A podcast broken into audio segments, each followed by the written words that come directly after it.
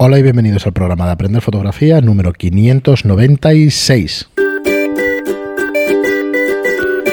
Hola, soy Fran Valverde y como siempre me acompaña Pera la Regular. Hola, ¿qué tal? Muy buena, espera. Pues ya estamos aquí, un programa más con una pregunta bastante interesante. Hemos titulado este programa ¿Sabes utilizar el spoxímetro de tu cámara con precisión?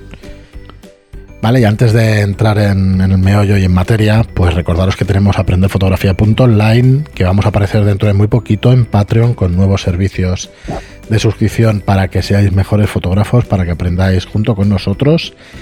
Y eh, deciros que estos temas los estamos sacando porque son temas recurrentes de, una plataforma como la que tenemos en Telegram. Tenemos un chat en Telegram donde ya hay 1925 personas y os invitamos a que entréis porque la verdad es que se aprende bastante pues compartiendo información. Compartiendo información compartiendo fotos experiencias y demás. Así que mira os y voy además a poner tendréis esta encuesta. el link os voy a poner el link del del, del perdón del canal de Telegram que nunca lo ponemos. Se llaman supergrupos. Joder si hay el link no me deja copiarlo pues nada lo pondré a mano.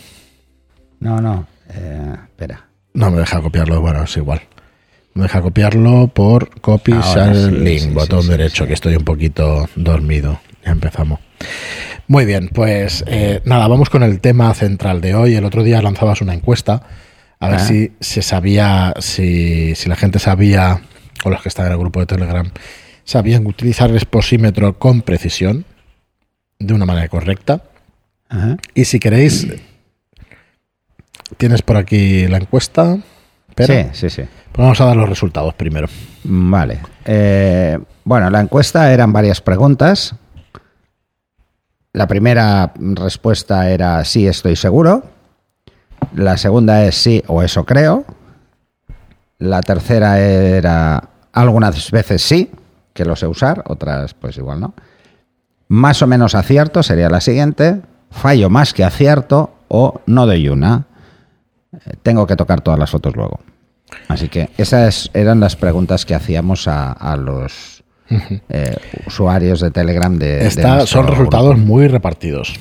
Estamos repartidos, pero lo que estoy viendo es que la mayoría de, de, los encuestados, esto queda muy bien, ¿eh? La mayoría de los encuestados... Es así, es así pues eso, pues es como lo de los, las cremas dentríficas, ¿no? Uno de cada diez, no, nueve de cada diez. Eh, probablemente nos, nos falta muchísima gente para responder. Eh, si quieres, pinea la encuesta, ponla arriba, para que llegue a todo el mundo, ¿vale? Que así la vean, ¿vale? Porque así es una... Yo lo hago manteniéndolo pulsado. Sí, a veces esto me hace un poco el tonto. Manteniendo pulsado el... No, a mí no me hace caso Vale, pues ahora la busco yo y la, la colgamos arriba para que la reciban todos los usuarios de Aprender Fotografía. A ver, em, ¿quieres que empecemos, espera, por las razones para que por las que son importantes saber utilizar el exposímetro de tu cámara? Porque son muy obvias, pero igual no son tantas, pensando en que las cámaras tienen IA, como decíamos en el programa anterior. Eh, perdón, me he leído. Me, estás ahí leyendo es que me han hecho una pregunta justo ahora. Nada, nada, apágalo. es así. A ver, la primera razón, ¿por qué deben utilizar o por qué es importante saber utilizar el exposímetro de tu cámara con precisión? ¿Vale? Porque la pregunta es muy concreta y, es verdad que. Sí, a ver. Eh, ¿Por qué es importante? Bueno, es sencillo, porque si eres capaz de entender cómo funciona el exposímetro y eres capaz de medir una escena con precisión, eh, lo que no vas a tener es que tocar la foto. Eso para empezar. Y que además, si lo haces, una cosa es que lo hagas más o menos bien, porque entiendes de qué va, y otra es que no falles. Eh, y otra muy diferente sería de que, bueno, mm, te despista te despista y optan, muchos usuarios cuando empiezan optan por el prueba y error. Hacen una foto, no les gusta cómo queda la luz, pues hacen otra. Bueno, diferenciar lo que es el exposímetro del fotómetro de mano, que son dos cosas distintas. Sí, sí es diferente. ¿eh? Eh, a ver, nuestras cámaras miden la luz reflejada y como tal eh, tenemos que saber interpretar cómo, cómo refleja la luz cada motivo. Eh, no todo lo refleja igual, entonces hay que entender cuatro conceptos para entender qué es esto de, del efecto de la, de la, reflexión de la luz sobre los motivos, ¿no? Entonces hay que tener muy claro pues, eh, que las superficies lisas devuelven más luz que las que no lo son. Por ejemplo, que es algo muy tonto. ¿Vale? Eh, o si hay una superficie evidentemente rugosa, pues devuelve menos luz que una que es totalmente lisa. ¿eh? Pero esto es física elemental. Hay que entender estos conceptos que son muy básicos de física para saber de entrada qué pasa con la luz. Y luego hay que entender qué mide mi cámara.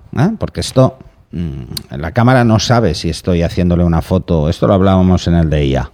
Si estoy haciéndole una foto a alguien que lleva una camiseta blanca o que es amarilla o que es eh, azul, no lo sabe. Entonces, igual que no sabe cuál es el color de su cara, si está más moreno, menos moreno, eh, si es bueno, si es caucásico o es africano, o sea, es que no lo sabe. Entonces, como no lo sabe, tenemos que decírselo a nosotros a la cámara. Porque si no, lo que va a hacer es pensar que es gris. ¿Por qué? Pues porque la cámara está calibrada en gris neutro. ¿Cuál es el porcentaje de gris neutro que tiene cada cámara? Bueno, esto no es exactamente siempre igual. ¿Por qué? Porque cada cámara tiene un rango dinámico diferente, ¿vale? Pero lo que hacen los fabricantes es establecer el cero como el gris neutro 18%. O sea, todas las cámaras en cero, con el exposímetro en la mitad, son 18% gris neutro que es lo mismo que tendréis en las cartas de gris que venden. ¿eh? Si cogéis una cámara, ponéis una carta de gris, mm, eh, lo ponéis en cero, quitáis la carta de gris y hacéis la foto lo que está detrás, que le dé la misma luz que la carta, evidentemente, la exposición será perfecta. Bueno, esto es para que se entienda. Claro, no vamos a ir todo el día con una carta de gris neutro por la calle. Eh, entonces hay otras opciones para aprender cómo Mm, funciona el tema de la medición. De entrada hay que entender que los diferentes sistemas de medición están pensados para un tipo de usuario y para una escena específica. No es lo mismo hacer una medición puntual en una zona pequeña que hacer una medición evaluativa o matricial. La evaluativa y la matricial, que es la de Canon y la de Nikon, tienen patrones. ¿eh? Esto que hablábamos de inteligencia artificial en el programa anterior, bueno, pues tienen un patrón segmentado por pequeños polígonos repartidos por todo el encuadre, que dan más peso a unas zonas que otras en función de cómo se, de cómo se componen las escenas y en función de dónde está el punto de enfoque que hemos seleccionado. Para darle más peso a la zona donde está el punto de enfoque y asegurar que esa zona pues tiene una exposición eh, cercana al valor que hemos puesto en el exposímetro. Y entonces así nos va a ayudar a componer toda la escena. ¿Para qué van muy bien, por ejemplo, estas mediciones? Pues en los contraluces van muy bien, porque si no sabemos muy bien qué está pasando, él se da cuenta de que el fondo es muy brillante y lo que va a hacer es descartarlo en la medición. Tanto la medición evaluativa como la matricial descartan las luces muy altas y descartan también las sombras profundas. Así que hacen una media. ¿Qué pasa entonces? Pues que no tengo que mover tanto el exposímetro. ¿eh? O sea, no tengo por qué eh, decirle que algo es blanco. No, no, hay, no llegaré porque va a hacer una media. Entonces, muevo el exposímetro normalmente entre menos uno y más uno y suelo acertar. ¿Vale? ¿Por qué digo suelo acertar? Porque los patrones, o los tenemos muy claros, los patrones de la evaluativa y de la matricial que tienen, o los tenemos muy claros, o exponer en estas es tremendamente complicado. Están pensados para usuarios eh, muy novatos que no quieren hacer medición. Simplemente lo ponen a cero y disparan. El 80% de las tomas genéricas que hacemos son neutras, porque hay tantas cosas de luces como de sombras. Está equilibrado. ¿eh? Y solo va a ir muy bien, muy bien cuando tenemos el sol a la espalda, porque la escena no supera eh, los ocho pasos de rango dinámico. Entonces va a entrar seguro. Y lo va a hacer, pues más o menos bien en función de cómo sea el reparto de luces altas y de sombras, si es una media o no lo es. Así que, bueno, esto os hará una idea. Esos serían los sistemas de medición, que hay más, ¿eh? hay unos cuantos, eh, por decirlo de alguna forma, más automatizados o más, mm, eh, no sé, que, son capaces de prever una escena por estos patrones, ¿no? Estos son los patrones que tienen cálculo, por decirlo de alguna forma, aquello de hablamos de computación, ¿no? Que tienen un cálculo y unos algoritmos trabajados y preparados para eso. Y luego tenemos los sistemas de medición que dependen del fotógrafo. Los que dependen del fotógrafo es porque el fotógrafo decide lo que mide. Y por ejemplo tenemos la medición puntual o la ponderada al centro. Es decir, la ponderada al centro es decirle, oye, mira, eh, lo que tengo en el centro del encuadre pesa más. Punto. Mm, Así que si mido con esto, lo tengo más claro. Y la puntual es que, mm, bueno, estoy midiendo una zona muy concreta que sé cuál es su índice de reflexión de la luz. Vale, y lo sé. Y sé que es más uno, o es más dos, o es más uno y un tercio, más uno y dos tercios, etcétera, ¿no? Que son las que al final, eh, sobre todo la puntual, acabamos utilizando mm, pues la mayoría de fotógrafos. Por ese, por ese motivo exclusivamente, ¿eh? porque queremos medir una zona específica. Luego existe una cosa que se llama multipuntual, que es decir, mira, yo sé muy bien lo que quiero medir, pero no tengo muy claro que la escena me quepa en el rango dinámico. Así que voy a, tomar varios puntos y me das la media. En vez de calcularla yo mentalmente, la vas a calcular tú. Es como decir, voy a hacer una foto evaluativa o matricial, pero yo establezco cuál es el patrón de selección para hacer la media. Entonces puedo incluir las zonas de luces altas y de sombras porque me interesa que haga una media y que me aparezcan. Pues simplemente es ir marcando con la medición puntual diferentes zonas del encuadre que voy a tener luego. Y luego disparo. ¿Y qué va a disparar? En la media. Va a hacer un cálculo mediana, absoluta, ¿eh? mediana pura, ¿eh? llana y absoluta. No va a hacer ningún cálculo extra. Va a decir, pues aquí eh, hay más dos, aquí hay, bueno, más dos EVs, ¿eh? aquí hay más uno, aquí no sé qué. Y va a hacer la media y va a decir, pues mira, más uno y un tercio. Pues pum, y harás la foto así. Son sistemas que pretenden ayudar. Eh, la medición puntual en muchas cámaras no existe, sobre todo en las de iniciación. Hay cámaras de iniciación que no tienen medición puntual, porque eh, los fabricantes entienden que esa precisión no es necesaria para el que está empezando y que lo único que va a hacer es complicarle la vida. Y es así. Entiendo que encarece la cámara, ¿no? Si no la pondrían No, sin ningún no es que problema. encarezca la- La la hace más cámara. sencilla. Lo que pasa es que eh, el- la medición puntual en una cámara de iniciación equivale a la ponderada al centro porque es demasiado grande. La Sí, sí. zona es demasiado grande. En las cámaras profesionales, la zona de selección puntual es un 2% o inferior al 2%. Eso es prácticamente es donde está el punto de enfoque y un poquito más. Entonces, claro, eso es muy preciso.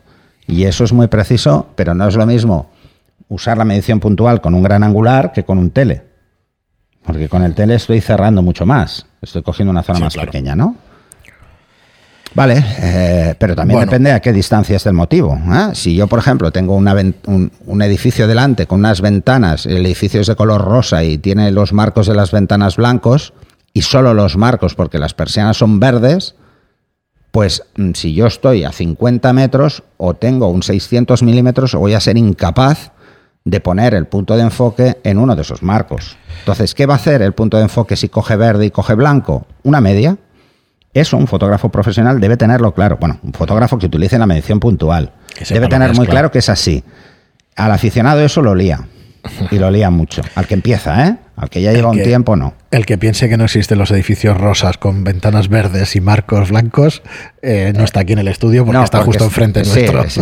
Ha ha sido muy poco imaginativo por mi parte. No, está guay porque es salmón, dices, ¿cómo es, es posible un color asalmonado Sí, no es rosa, con es los marcos blancos. Perdón, eh, Pero la persiana es ¿cómo ha verde? ¿sabéis? Eso, ese verde cutre de, Sí, sí. de oficina industrial De colegio. vieja y- o de colegio, pues ese. ese. Espera, hay que distinguir ya, vamos acabando, pero hay que distinguir realmente un exposímetro no es un fotómetro. Un fotómetro es un. es un Ambos aparato miden de fotones eh, en un espacio concreto, en un tamaño concreto, ¿vale? Un, eh, un exposímetro, o un fotómetro de mano lo que hace es hacer una media en una esfera, en una esfera que son eh, 180 grados, en redondo, ¿eh? o eh, plano, en el caso de que pongamos capuchón en, en la esfera, ¿no? Para que sea solo la luz que, que- que ya llega en línea recta, no hacer la media. Esto es tremendamente útil, conocer muy bien cómo funciona eh, un fotómetro de mano, que igual podemos hacer un programa explicando cada parte y tal. Creo que hicimos uno hace tiempo, pero podemos volver a Sí, hacer algo existe así. de hecho un curso en aprenderfotografía.online, Sí, sí, sí, tenéis, un un curso, curso. De, de fotómetro de mano. Sí, Pero bueno. cada vez que lo pienso, digo, tenemos cursos ya de un montón de cosas claro. extrañas. Y una es esto, ¿no? Entonces, como también tenéis en el curso de iniciación a la fotografía los sistemas de, de exposición, Bueno, sistemas de exposición y cómo medir la exposición con el exposímetro. Y lo tenéis mencionado en el teórico para que se entienda lo que son los conceptos, que además lo hemos visto estos días y luego tenéis en el práctico el cómo usarlo. ¿Mm? La mayor diferencia que lo tengáis claro es que uno mide la luz incidida y el otro la reflejada. Nuestras cámaras miden luz reflejada y los fotómetros de mano pueden medir incidida o reflejada, pero normalmente se utilizan para la incidida porque es más precisa. Ya está calibrado y entonces como ya está calibrado y solo recibe la luz, sabe cuánto debo poner en mi cámara para la exposición correcta. Correcto. Es eh, una, yo siempre lo he dicho, ¿eh?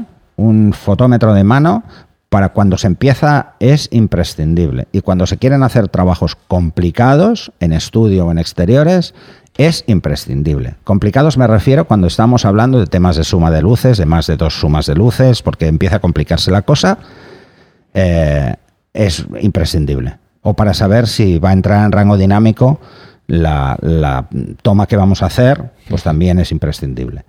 Y en estudio, evidentemente, porque el flash no lo puede medir la cámara, y entonces tenemos no podemos estar prueba y error ¿eh? el que haga moda mm, lo, sabe. no eh, pero más que el que haga moda el que haga publicidad eh, porque bueno intentamos buscar una luz mucho más arriesgada en muchos casos no todos o el que haga bodegón si no es prueba y error bueno pero una vez lo tienes ya todas son iguales Muy bien, pues nada, os, mandamos a que, le echéis un vistazo, que escuchéis los últimos programas del curso teórico de fotografía digital, porque ahí explicamos todos los sistemas de medición, y en nuestros cursos de aprenderfotografía.online, que tenéis toda esta información.